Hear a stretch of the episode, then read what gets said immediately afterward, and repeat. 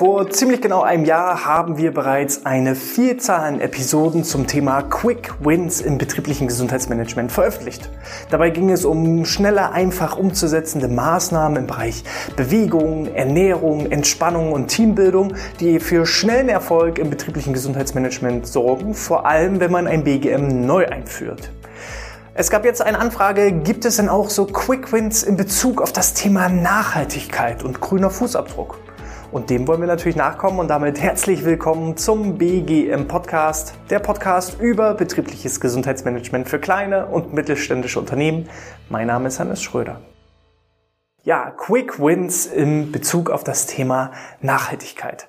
Äh, finde ich ein ziemlich cooles Thema und äh, auch mein Team findet das ziemlich toll. Ich habe das nämlich direkt als Recherchearbeit reingegeben. Mensch, äh, könnt ihr euch mal auf die Spur machen und so ein bisschen recherchieren und brainstormen, welche Quick Wins kann man denn zum Thema Nachhaltigkeit finden? Und dabei sind insgesamt 25 Punkte zusammengekommen. Ähm, da kann ich gar nicht so im Detail alle drauf eingehen. Wir werden alle entsprechenden Punkte im Blogbeitrag zu diesem Podcast verlinken. Guckt also einfach mal in die Videobeschreibung oder in die Podcast-Beschreibung, um entsprechend euch alle 25 25 Punkte zu sichern. Ich gehe jetzt einfach mal so auf die Themen ein, die mich sofort angesprochen haben, wo ich entweder sage, ja, das machen wir schon oder nein, das machen wir noch nicht, aber das ist eine ziemlich coole Idee. Da ähm, müssen wir mal richtig loslegen. Und bei einem Punkt ist mir auch aufgefallen, da sind wir richtig betriebsblind gewesen. Also von daher legen wir mal los mit Punkt Nummer eins die Auswahl von, ich nenne es jetzt einfach mal, grünen Geschäftspartnern. Überlegt einfach mal, welche Geschäftspartner, Lieferantenbeziehungen und dergleichen habt ihr. Ähm, und das können ganz einfache Dinge sein, wie zum Beispiel euer eigenes privates Konto oder auch das Geschäftskonto. Welcher Anbieter ist da, den ihr nutzt und ist dieser bereits auch schon im Bereich Grün und Nachhaltigkeit unterwegs. Denn es gibt gewisse Banken, ich werde jetzt auch hier ähm, im weiteren Verlauf keine konkreten Namen oder Anbieter oder dergleichen nennen. Wir wollen ja keine Schleichwerbung machen, wir sind auch mit niemandem verbunden in irgendeiner Art und Weise, aber sobald ihr jetzt zum Beispiel eingebt, grüne Geschäftsbanken, da werdet ihr auch schon entsprechend einige Anbieter finden, die sich genau darauf spezialisiert haben, in nachhaltige Projekte zu investieren, etwas auch der Gesellschaft zurück zurückzugeben. Und ähm, das ist zum Beispiel schon mal eine Variante. Ob ihr jetzt bei Bank A oder Bank B oder Bank C seid, das spielt in eurem Geschäftsalltag wahrscheinlich inzwischen keine große, ja, übergeordnete Rolle, weil die Dienstleistungen sind häufig sehr, sehr vergleichbar. Da gibt es keine Qualitätsunterschiede mehr. Und dann kann ich ja zumindest auch schon mal auf einen grünen Dienstleister setzen. Ähnlich ist es zum Beispiel auch bei anderen Anbietern. Das Stichwort Strom ist, glaube ich, fast schon selbst erklären, dass man eher auf einen ja, ökologischen Stromanbieter setzen sollte, als eben auf jemand, der noch seine komplette Energie aus ja, äh, Braunkohle oder Atomkraft oder dergleichen eben auch äh, generiert. Und von daher ähm, Schaut einfach mal, welche Lieferanten und Dienstleister, auch die regionalen Dienstleister, wo wir, also nicht ewig lange Lieferketten haben, die quer durch die Welt äh, gefahren werden, sondern einfach auch regional sich Geschäftspartner zu suchen, die eben auch auf das Thema Nachhaltigkeit und ökologisches Handeln auch setzen. Das ist schon mal ein Punkt. Da sind wir teilweise schon dabei, aber da müssen wir gerade auch wenn wir neue Dienstleistungen in Anspruch nehmen, glaube ich, bei der Auswahl der Dienstleister noch deutlich stärker den Fokus drauf setzen, dass wir nicht erst einen Dienstleister finden, das Geschäftskonto oder dergleichen, und dann später zu einem ökologischen wechseln, sondern dass wir von vornherein bei der Auswahl auf jeden Fall noch Entwicklungspotenzial haben. Punkt Nummer zwei. Ähm, das sind grüne Verbrauchsmittel. Also auch hier, Stichwort, das grenzt so ein bisschen an, Stichwort Dienstleister. Überlegt einfach mal, welche typischen Verbrauchsmittel habt ihr in eurer Produktion, in eurer Fertigung, in euren Büros. Bei uns ist es eben eher das klassische Agenturgeschäft und Bürogeschäft und äh, wir können zum Beispiel auch auf recyceltes Papier zurückgreifen, dass wir nicht eben ja Bäume fällen müssen, dass Bäume wegen uns sterben müssen, sondern dass wir auch gleich bei der Auswahl des Papiers auf entsprechend äh, recycelte Materialien setzen.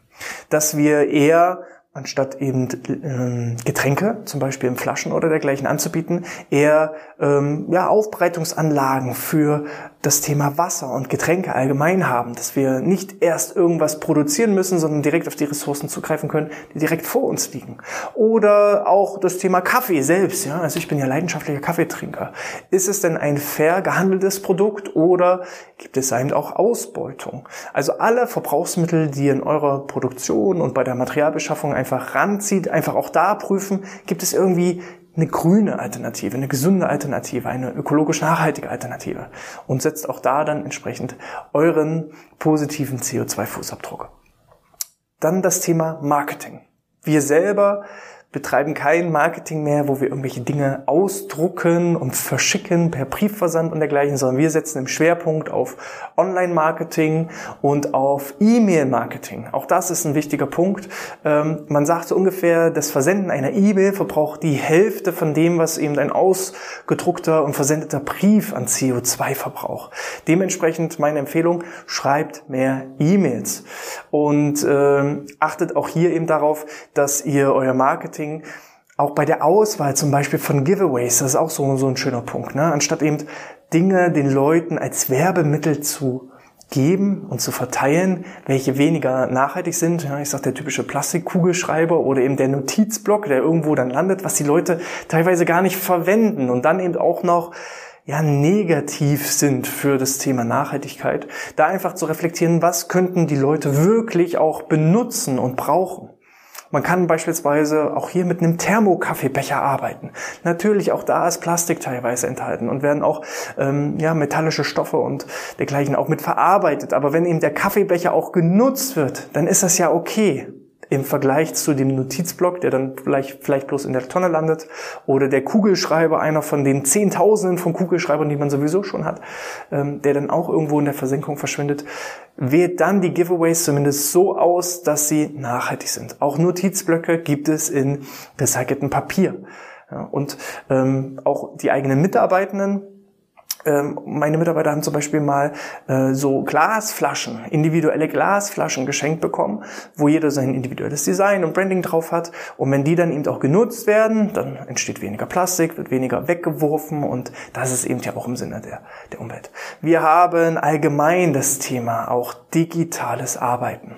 Allein wenn ich jetzt schaue, wie viel Kilometer ich inzwischen schon wieder in diesem Jahr gefahren bin, Wahrscheinlich habe ich bis jetzt schon im Jahr so viel Kilometer zusammen wie 2020 und 2021 zusammen, weil es langsam wieder in das alte Arbeiten hineingeht. Nicht mehr von zu Hause aus, digital, im Homeoffice, per Videokonferenz, sondern wieder in Natura. Und das ist natürlich schön, das kann ich nachvollziehen, sich wirklich Angesicht zu Angesicht zu treffen. Aber man sollte bei jedem Treffen sich wirklich hinterfragen, muss es denn zwangsläufig sein? Oder wäre nicht die Nutzung einer Videokonferenz oder eben das Arbeiten aus dem Homeoffice deutlich ressourcenschonender, sowohl für den Geldbeutel als auch für die Umwelt. Das ist ja dann diese Win-Win-Situation. Je weniger Kilometer ich fahre, umso weniger Fahrtkosten habe ich. Und wenn ich gleichzeitig auch noch dann entsprechend das schädliche CO2 einspare, dann hat das gleich wieder einen positiven Effekt auch auf die Umwelt. Und da sollte man einfach stärker reflektieren, zum einen auch seinen Mitarbeitenden die Möglichkeit geben, ortsunabhängig, zum Beispiel aus dem Homeoffice zu arbeiten, als auch ähm, auf unsinnige und teilweise eben auch überflüssige Geschäftsreisen komplett zu verzichten, dann lieber eher die Telefonkonferenz oder Videokonferenz als Alternative wählen. Carsharing und Bike Leasing. Beim Carsharing sind wir schon äh, komplett mit dabei. Wir ähm, bei jedem Mitarbeiter reflektieren wir halt, ist ein eigener Firmenwagen für den Mitarbeitenden wirklich zwingend notwendig oder kann man eben auch Poolfahrzeuge besorgen? Das heißt, ähm, mehrere Mitarbeitende teilen sich dann eben auch ein Fahrzeug und nehmen das Fahrzeug entsprechend bei Bedarf.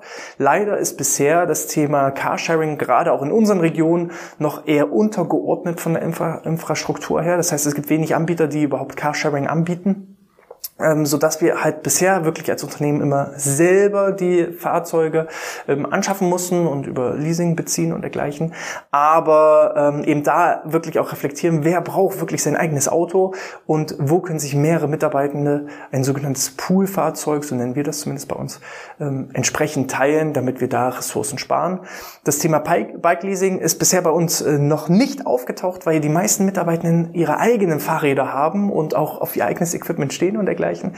Ähm, vielleicht auch irgendwann das Thema Bike Leasing bei uns interessant.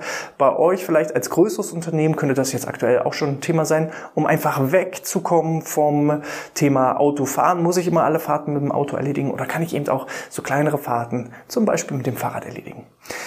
Arbeitsplätze teilen. Das ist etwas, das machen wir von von am Beginn, also auch wir waren seit 2016, seit der Gründung unseres Unternehmens schon digital aufgestellt, schon ortsunabhängig aufgestellt und auch unsere Arbeitsplätze sind so aufgebaut. Es gibt mit einer einzigen Ausnahme, eigentlich kein Mitarbeiter, der einzige, der seinen festen Platz hat, ist der Andreas. Ähm, der ist aber auch die meiste Zeit auch wirklich im Büro und dementsprechend macht es da auch Sinn, dass er seinen festen Platz hat. Aber alle anderen Mitarbeitenden nehmen sich einfach den Platz, der gerade frei ist. Und es verteilt sich häufig so der Reihe nach, wer morgens kommt, nimmt vorne den ersten PC und dann den zweiten, dritten, vierten, fünften.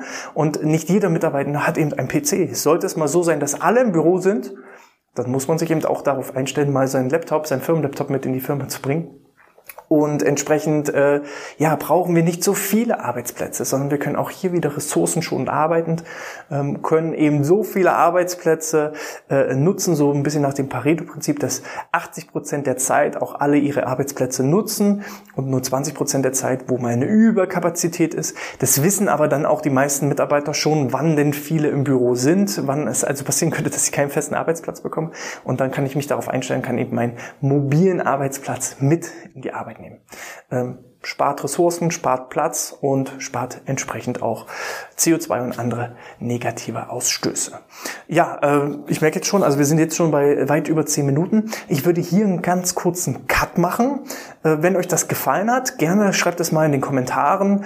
Ähm, welche Ideen habt ihr sonst noch? Und dann gibt es bei der nächsten Episode, damit die Episode nicht ganz so lang wird, ähm, nochmal so 5, 6, 7 weitere Tipps zum Thema ja, Quick Wins in Bezug auf das Thema Nachhaltigkeit.